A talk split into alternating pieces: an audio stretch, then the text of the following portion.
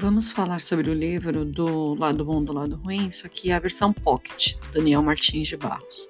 Daniel Martins de Barros, ele é psiquiatra, ele é da USP e nós fizemos a versão longa, né, da, do resumo do livro, onde nós pegamos capítulo por capítulo e dentro desses capítulos fomos aí trabalhando o que acreditamos ser mais eficiente dentro desse processo de construção de aprendizagem. Lembra lá que a ideia uh, do Janela Cognitiva é que você leia o livro e aí você ouça o resumo junto depois e tal, e você faça a sua própria comparação. Ou que você ouça o podcast porque gostou, beleza e tal, mas que leia o livro. A ideia é sempre que você leia o livro. Caso você queira ajudar o Janela Cognitiva a continuar funcionando, você pode entrar pelo Apoie-se, onde nós temos aqui na descrição do podcast como você pode estar colaborando com o projeto, ou ainda você pode estar comprando o livro pela Amazon, pelo endereço que está na descrição desse podcast também. A ideia do autor é falar que, sobre os sentimentos. O que tem de positivo na tristeza? O que será que tem de negativo, por exemplo, na alegria? A ideia dele é tirar um pouco daquela ingenuidade que se existe sobre controlar emoções. Outro dia eu abri o Facebook, aí estava com a divulgação de um curso de uma determinada pessoa, de um coach famoso, e aí tava lá, curso para mulheres aprender a controlar emoções. E a chamada era alguma coisa do tipo assim: "Ah, você quer fazer sucesso no mundo corporativo, quer aprender a controlar as suas emoções e nananá". E eu achei aquilo de um absurdo atroz. Aí uma menina que também achou absurdo colocou lá: "Por que que não tem curso para os homens controlar as emoções?". E aí uma mulher respondeu embaixo ficou muito irritada com ela. E ela respondeu: Eu acho que você precisa fazer esse curso. E deu risada, né? Colocou hahaha. Real. Né? Esse lance de controlar as emoções é algo que precisa ser muito assim, né? Pensado, avaliado. E esse lance de que mulher precisa controlar as emoções é algo assim, né? No mínimo misógino. Mas eu não vou entrar nisso agora, deixa para um, um, outro momento. Todas as emoções, ela tem lá as suas. Uh, tem motivo para existir, ok? E aí ele começa falando sobre que tudo tem um pouquinho de tudo, né? Que uh, ele vai fazer uma comparação logo lá no início do livro com um círculo cromático, e ele vai trazendo como essa construção das cores e das emoções, elas são, né, até certo ponto parecidas.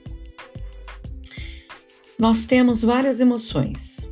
As emoções, elas são universais. Então, assim, na introdução ele vai falar, seja racional, não seja tão racional, emoções positivas e negativas. Então, assim, quando ele vai falar sobre o seja racional, essa questão da racionalidade que te leva a ter um certo olhar mais objetivo com relação à vida. Será que é bem assim? Depois ele vai falar: não seja tão racional. É importante que você saiba acolher todas as suas emoções, percebendo onde ela te leva. Depois ele vai falar emoções positivas e emoções negativas. Todas as emoções, elas, elas existem por algum motivo. Você simplesmente fazer lá, lá, lá e deixar que, acreditar que recusar essas emoções vai te ajudar, talvez isso não seja tão produtivo e muito menos positivo para sua vida, para a vida das pessoas que estão à sua volta, para sua profissão, né? Ele vai falar do círculo das emoções, está lá na página 19. Ele vai falar sobre a cena emo emocional, as emoções primárias, positividade e negatividade. Então, na cena emocional, ele vai começar a falar daquele lance das cores que eu te falei. Quando a gente fala da questão das cores, ele vai falar que existem as cores primárias, as cores secundárias, as cores terciárias, onde você vai tendo, né, uma mistura de várias cores, onde você obtém novas cores. E as emoções é um pouco assim. Assim como no caso das cores, o círculo das emoções é interessante não só pelo que revela, mas tam também pelo que não está aparente. Essa mistura, essa troca é importante. E ele vai falar que tem dentro ah, do círculo das emoções, tem como se fossem ah, emoções secundárias, emoções terciárias. Né? Então, assim, timidez, medo, terror, ansiedade, desespero, apreensão, uh, nojo, ciúme, desprezo, irritação, raiva, fúria, orgulho, ousadia, ele vai trazendo essa contextualização para que você perceba como uma emoção puxa outra emoção, que gera outra emoção.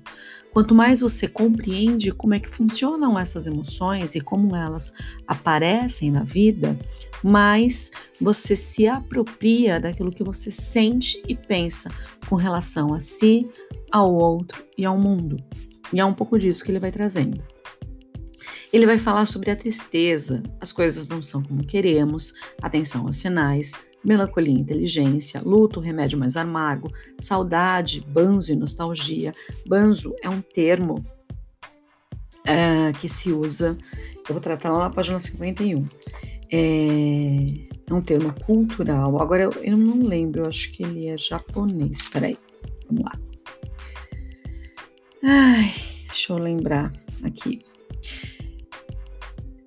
Quando se alimenta o sonho distante de recuperar o que se perdeu, esse anseio pode se tornar o sofrido e a saudade fica mais perto do banzo. Banzo data do século XVIII. É, ah, nada a ver, né? É da comunidade da Real Academia de Ciências de Lisboa. Ele é descrito como uma moléstia crônica que afligia os africanos trazidos para o Brasil. Lembrei. Além dos maus tratos que né? As pessoas que eram escravizadas sofriam, obviamente, né? Havia uma saudade onde a pessoa ela se entregava a simplesmente não querer mais viver.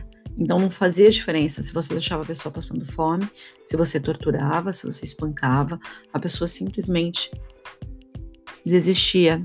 Esse, a esse a essa moléstia eles chamaram de banzo e é uma saudade atroz da sua terra natal.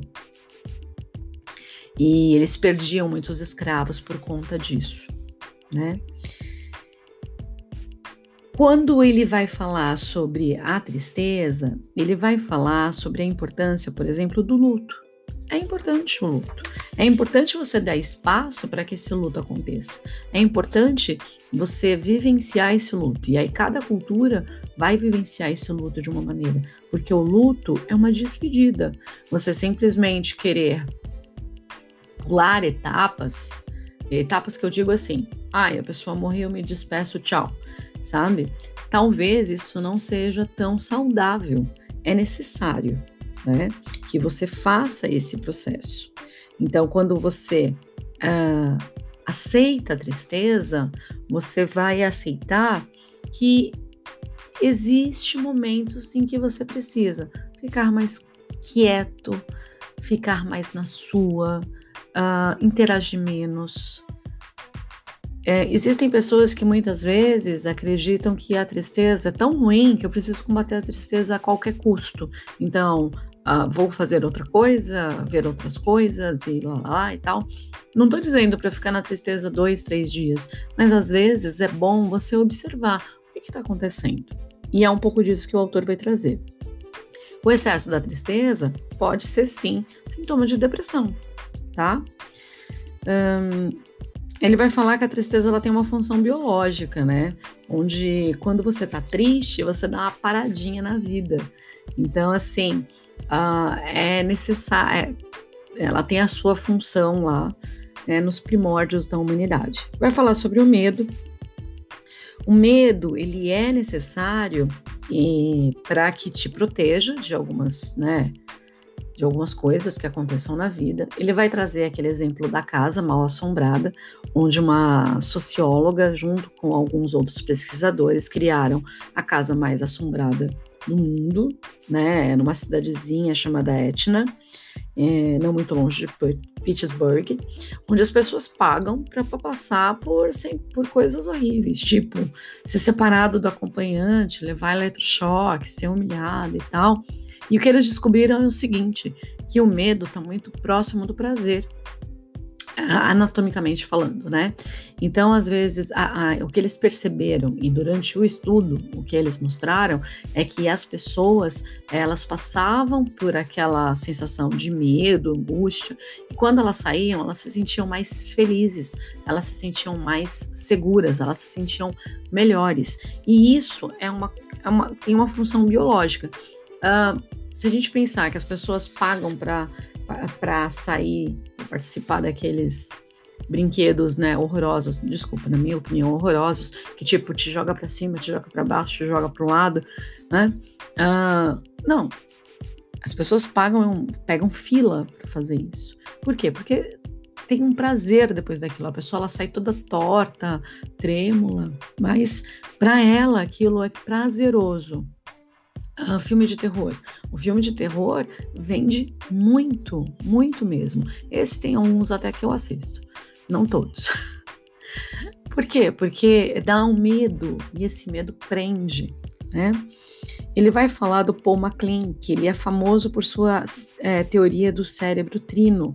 É o cérebro reptiliano, o cérebro dos primeiros mamíferos, o cérebro dos mamíferos modernos.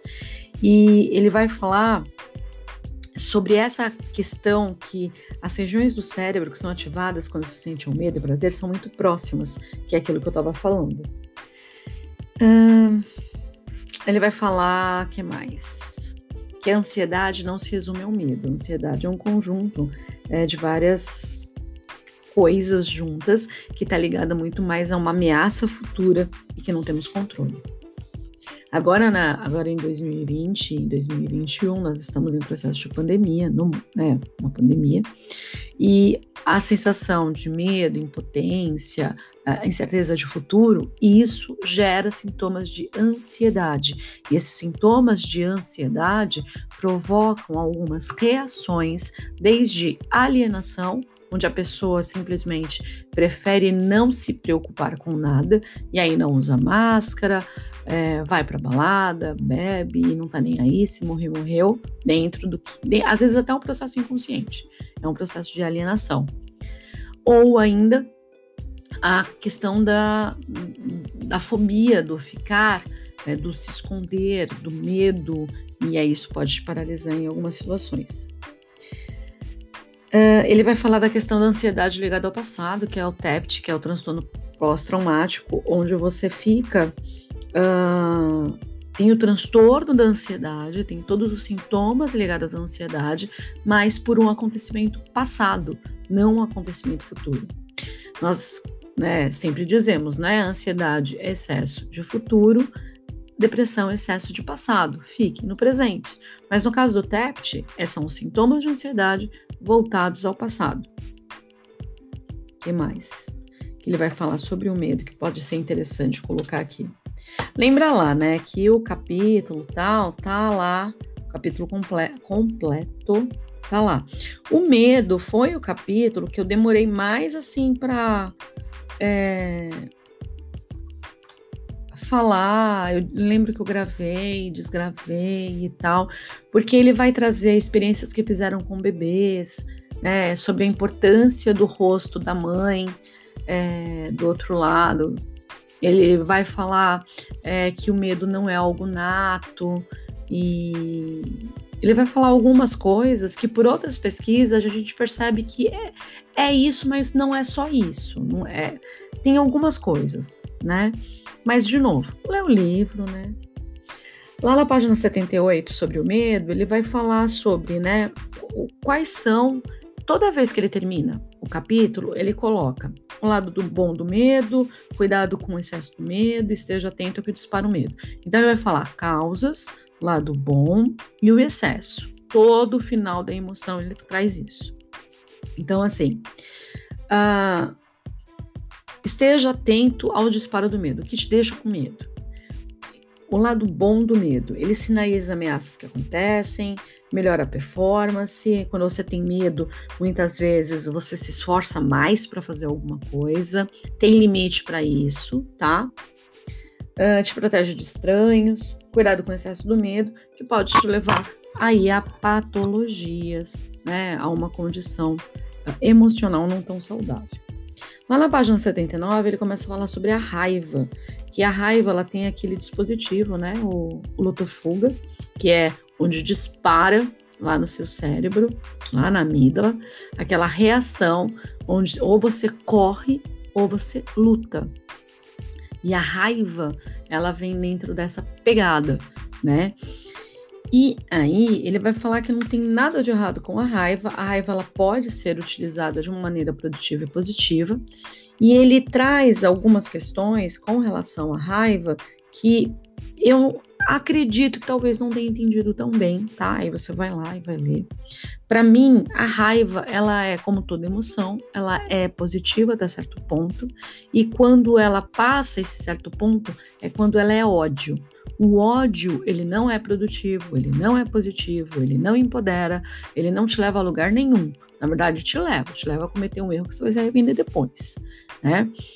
Ou te sustenta em sentimentos e em posicionamentos que você não entende o que acontece, mas que acontece. Então, por exemplo, uh, ódio racial, ódio a falas né, é, é, xenofóbicas, né, é, falas misóginas, é, toda vez que você desqualifica todo um grupo e você destila ódio por esse grupo, você está falando mais de, uma, de, um medo seu que você não consegue dar conta e aí espelha no outro, sabe? Você vomita veneno no outro. Desculpa aí pela palavra, mas é, eu acho que não estudam. Eu, nós estamos buscando, dentro da minha fala, assim, falar um pouco mais sobre isso de uma maneira que seja mais próxima de você. Mas eu acredito que o ódio ele está ligado a uma série de várias doenças e daqui a um tempo essas falas que uh, hoje são colocadas na internet, em discurso, hoje já é crime, né? Mas eu acredito que elas cada vez mais elas vão ser vistas enquanto doenças. E pessoas que trazem essa fala em seu discurso serão tidas enquanto pessoas que precisam de ajuda, precisam de tratamento e que sim, precisam ser afastadas da sociedade e não gerir empresas, países e afins. Mas, né, talvez num num passo futuro aí da humanidade, né? Porque sempre que eu desqualifico o outro, sempre que Pedro fala de Paulo, eu sei mais sobre Pedro do que sobre Paulo. Essa é a realidade. Mas vamos lá.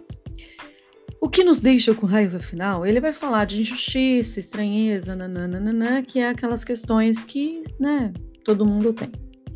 Uh, eu, assim, Uh, ele vai trazendo algumas questões, ele vai falar das expressões, que muitas vezes uh, uma expressão mais carrancuda demonstra raiva, uma mudança de sobrancelha, né? E isso é o suficiente para mostrar que a pessoa está com raiva. Ele vai falar do escritor vitoriano William Hazlitt, que chama Ódio de um Prazer Refinado. E aí ele vai trazer a defesa disso, porque existe um prazer. E aí, de novo, para mim, essa sensação de prazer que está no ódio, ela diz que é, é, é uma concepção uh, fisiológica onde eu me sinto tão incomodado pelo que acontece comigo, então eu vou lá jogo no outro, isso dá um alívio, né? E é assim, fala minha, tá? Cibele vai ler o livro, estuda e tal. Não concordo, não é que eu não concordo. Eu sei que existe essa questão de sentir prazer em humilhar o outro, tá? Isso existe, porque é aquela coisa, você, eu me sinto tão pequeno, quando eu humilho o outro, me sinto grande. E nisso que eu humilho o outro, me sinto grande, isso me enaltece. Então eu não sou mais fraco. Homens que batem em mulheres, muitas vezes, quando você vai estudar a história desses homens, eles foram humilhados e muitas vezes por mulheres, muitas vezes por suas mães ou cuidadoras, e às vezes por seus pais. Mas existe sempre uma fala assim: eu não sou mais fraco, hoje eu posso. Só que essas pessoas humilham pessoas que não dão conta dele. Né? Então, assim, caso de bullying em escola, o que você vai pegar? Você vai pegar um cara que é sempre maior, ele não vai pegar um cara maior do que ele. Ele vai pegar um cara mais frágil, menor, né? Uma menina. Né? Ele vai pegar uma mulher o quê? Uma mulher que seja mais submissa. O dia que essa mulher, na primeira vez que ele levantar a voz, essa mulher dá um grito, dá uma panelada na cabeça dele, ele corre. É simples assim. Simples assim. Né? Por quê? Porque ele quer se sentir poderoso. Então, assim, né? Mas assim, minha opinião, tá? Vai lá, olha. Dá para estudar a raiva e o ódio em proporções de nações? Lógico que dá. Mas não vamos entrar nisso agora. Esteja atento ao que dispara a raiva. A raiva ela é interessante quando ela te leva à indignação. Todo movimento social ele acontece porque você se, in, é, é, é, você se sente indignado pelo que é feito com um coleguinha, pelo que é feito com outro, pelo que é feito com alguém que está próximo a você. Isso te causa indignação e te movimenta. Um, que mais?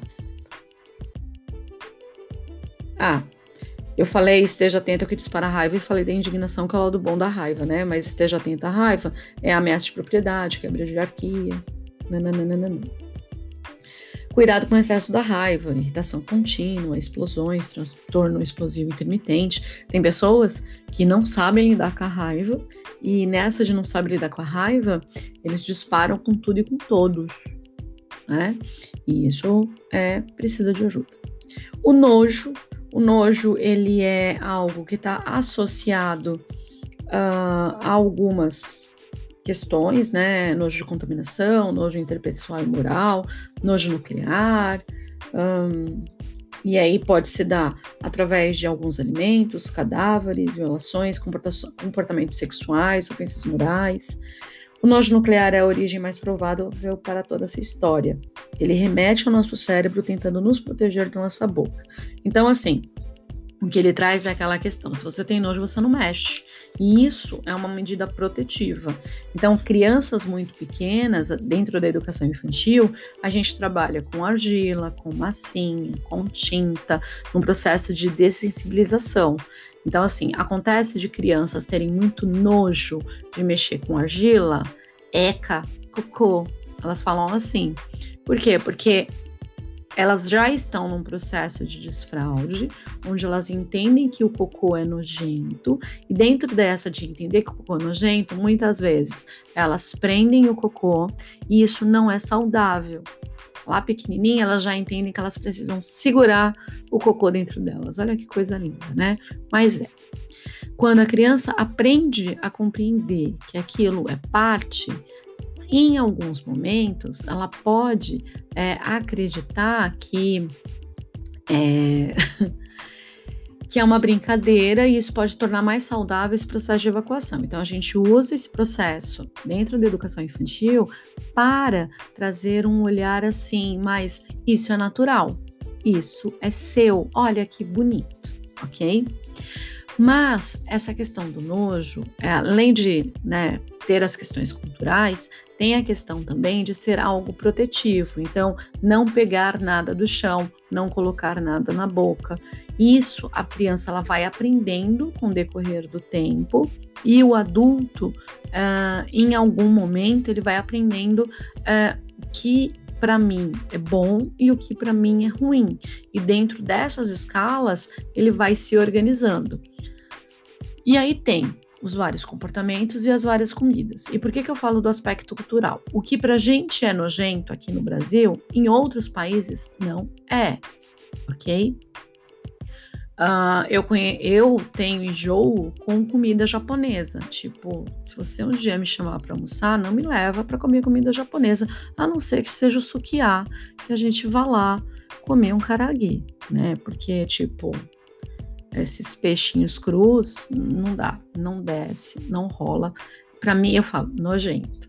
Não é nojento do ponto de vista tipo, ai, né, sujo. Não, é nojento, ai, me dá enjoo. Entende a diferença? E ele vai falando dessas questões assim, lembrando, né? Ele vai aprofundar mais, você vai lá, você lê, tira suas próprias conclusões, adogo. A alegria. Ele vai falar da questão da alegria, uma coisa que é muito importante. Nem só de alegria vive o homem. Você vai ter alegria você vai ter tristeza na sua vida. E você só sabe o que é alegria porque você sabe o que é tristeza. E você só sabe o que é tristeza porque você sabe o que é essa alegria. Se você não tiver uma emoção, você não sabe o que é a outra, né? O que seria da luz sem a escuridão. As duas partes, elas precisam sim ter seu espaço. E não existe alegria que se, né, que perdure durante muito tempo. E isso não é uma fala pessimista, isso é uma fala de alguém que é normal.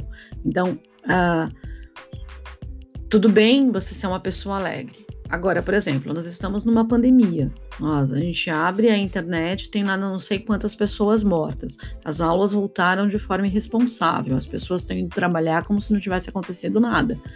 É, os hospitais estão mega super lotados. Manter um aspecto ou querer estar alegre quando se fala disso, sem o mínimo de indignação, é alienação. É, não quero ver. Lá, lá, lá, lá, lá. Ai, vamos pensar com alegria, positividade. Não, isso não é positivo, isso não é produtivo. Tem gente que tá morrendo. No mínimo, indignação você tem que sentir. Se você não estiver sentindo indignação, desculpa, você é um baita de um alienado. E não sei o que você está fazendo no mundo, porque aí você não ajuda nem você, nem o próximo. Ah, isso quer dizer que eu tenho que ficar triste, entrar em depressão ou ter, né, taxifobia? Não, você vai viver a sua vida da maneira que você tem que viver da melhor forma possível. Então, se você é alguém que pode fazer algo positivo e produtivo, produtivo para ajudar outras pessoas, faça. Se você é como eu, que dá aula e é professor, conscientize os seus alunos. É o que a gente pode fazer. Não adianta, se você é médico, você tem outra posição. Depende da posição que você dá. Né? Quanto melhor é a sua posição, mais responsabilidade você tem com relação ao outro. Mas não adianta ficar, ai lá, lá, lá, vamos pensar de forma positiva que isso não vai ajudar nem você, nem a ninguém, nem ao planeta e nem a sua própria família, porque você está ensinando os seus filhos e pessoas que estão à sua volta a não fazerem nada nem por você, nem por eles, nem pelo mundo, tá? Então, assim, a alegria, ela é legal? Ela é legal.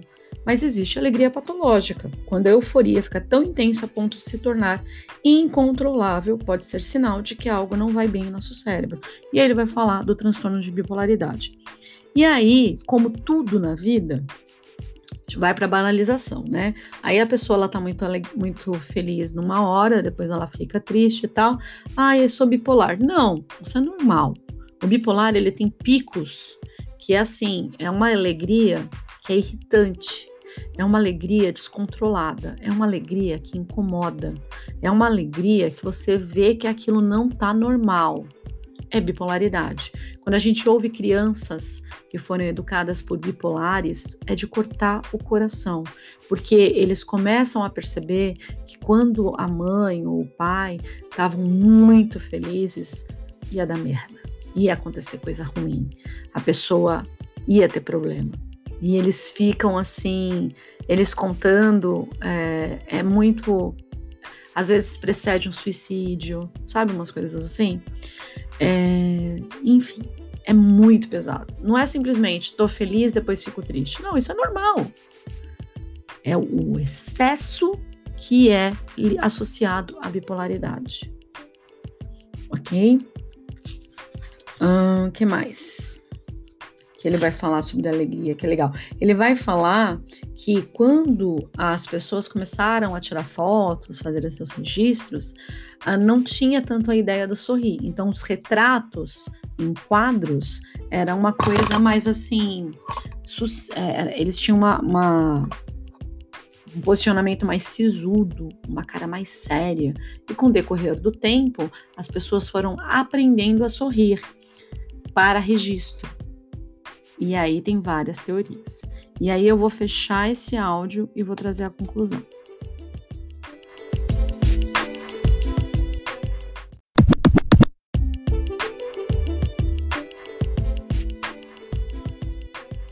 Lá no finalzinho, lá na conclusão, ele vai falar que naquelas questões não chore, não tenha medo, não fique nervoso, não fique não sei o que lá, não fique não sei o que. São frases que todos nós ouvimos e que muitas vezes nós falamos também. E aí ele vai falar que isso não é muito interessante para que você tenha uma vida saudável, porque todas as emoções elas são importantes. Todas as emoções elas existem por uma razão de ser. Elas foram lá é, desenvolvidas lá nos primórdios da humanidade, elas foram sendo lapidadas e hoje algumas emoções é, elas precisam ser talvez melhor administradas. Então, nós temos né, uma emoção primária, que é a raiva, e da raiva vem aí várias outras, é, vários outros outras emoções, vários outros sentimentos que são é, derivados desse desse sentimento primário. Lembra lá que ele faz a comparação com as cores e os sentimentos. Nós temos o medo dele, decorre vários outros. Nós temos a alegria dele, vai outros vários. E assim, a ideia é que você entenda que as emoções negativas não precisam de ajuda para entrar em ação no nosso dia a dia. O lado bom do lado ruim nos ajuda a estar mais atentos a esses alarmes para que possamos compreender os avisos que eles estão nos dando para podermos atuar, atuar direto na origem do problema. Está na página 144. É algo, né? Que eu achei que é interessante a gente ressaltar nesse final de livro. E vamos lembrar quais são as emoções básicas: tristeza, medo, raiva, nojo e alegria. Então, a tristeza, medo, raiva, nojo e alegria são consideradas as emoções universais. E aí, conforme você for pesquisar, você vai encontrar é, outras pessoas que vão trazer outras emoções. E a minha ideia não é aqui ficar né? Ah, esse é o correto, aquele é o correto. Ah, não, até onde se sabe, dentro do que se estabelece enquanto verdade, as emoções apresentadas são essas. E daí você pode encontrar algumas outras que eles vêm estudando. Mas Dentro desse processo, o que, que, é mais importante? Acolher tudo aquilo que se apresenta. Por que, que acolher tudo aquilo que se apresenta? Porque se está se apresentando é porque alguma coisa precisa ser vista, alguma coisa precisa ser observada, alguma coisa precisa ser trabalhada, alguma coisa ali precisa de fato ser acolhida. Essa é a versão pocket do lado bom do lado ruim. Você vai ter a versão um pouco mais alongada aí, que é capítulo por capítulo. Leia o livro, tire suas próprias conclusões, continue suas pesquisas e continue aí se aprimorando sempre. De novo, caso queira ajudar para que o projeto continue, você pode comprar o livro pela Amazon e agora você pode estar com a gente lá no Apoie-se.